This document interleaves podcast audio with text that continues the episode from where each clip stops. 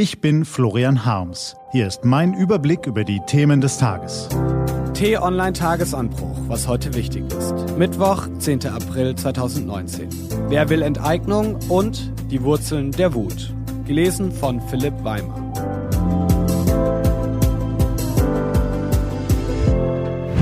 Was war?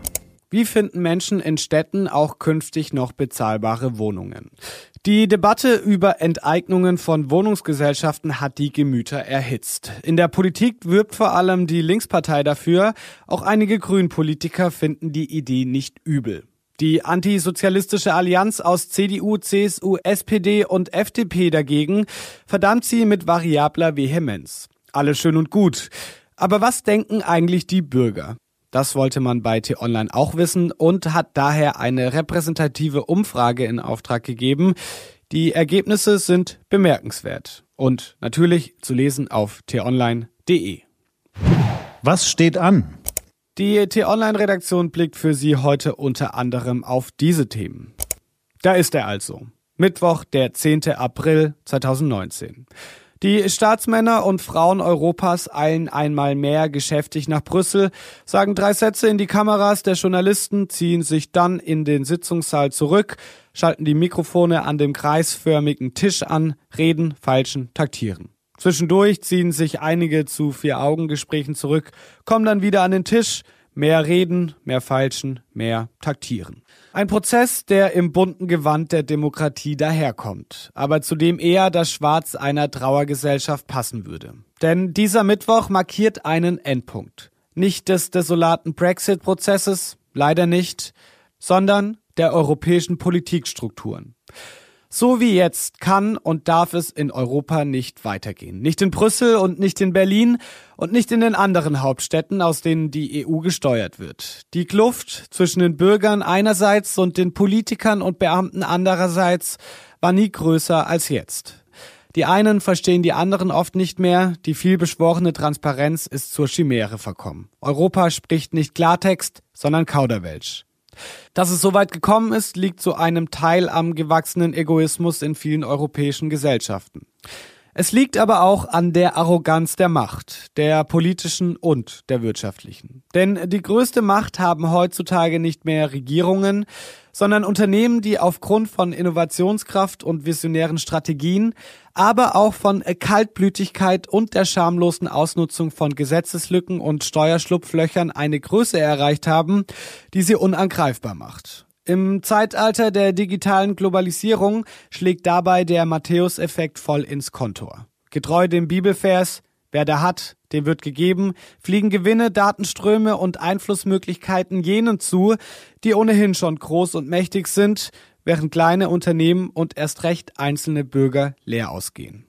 Digitalfirmen, Autokonzerne, Banken und andere Riesenfirmen betrügen, weil sie es können und weil die Bundesregierung vor ihrer Macht kuscht. Wer sich darüber erregt, erhält allenfalls schwachen Trost. Anderswo ist es auch nicht besser. Der Umgang der Politik mit der Finanzkrise spielte, neben gekränktem Nationalstolz, der sprunghaft gestiegenen Migration und Propagandakampagnen in der Boulevardpresse eine entscheidende Rolle beim Brexit. Und damit sind wir zurück in Großbritannien. Der britische Historiker Ian Kershaw schreibt in einem Gastbeitrag in der Zeit, Immense Summen flossen in die Rettung des Finanzsystems. Das Land schlitterte in eine Rezession. Aus Unzufriedenheit wurde massiver Unmut.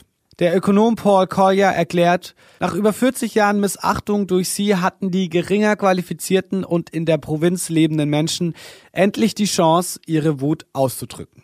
Und weiter, das gleiche gilt für die Wahl von Donald Trump oder aktuell die Proteste der Gelbwesten in Frankreich. Wir erleben eine Meuterei gegen die Elite in den Städten.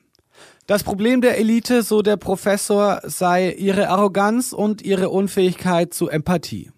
Auch dort liegen die Wurzeln der Wut und sie sind dick geworden, sehr dick.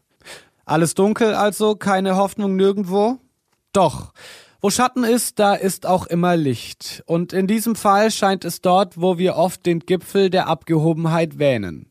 In Brüssel gibt es sie ja, die unerschrockenen Kämpfer für die Rechte der Bürger. Und in Straßburg gibt es sie auch. Die dänische EU-Wettbewerbskommissarin Margrethe Vestager ist so eine Kämpferin. Sie legt sich eiskalt mit Facebook und Google an. Auch Autokonzerne weist die EU-Kommission in die Schranken, Großbanken nimmt sie ins Visier. Und das Europaparlament in Brüssel macht Druck auf die Deutsche Bank, den Geldwäscheskandal aufzuklären.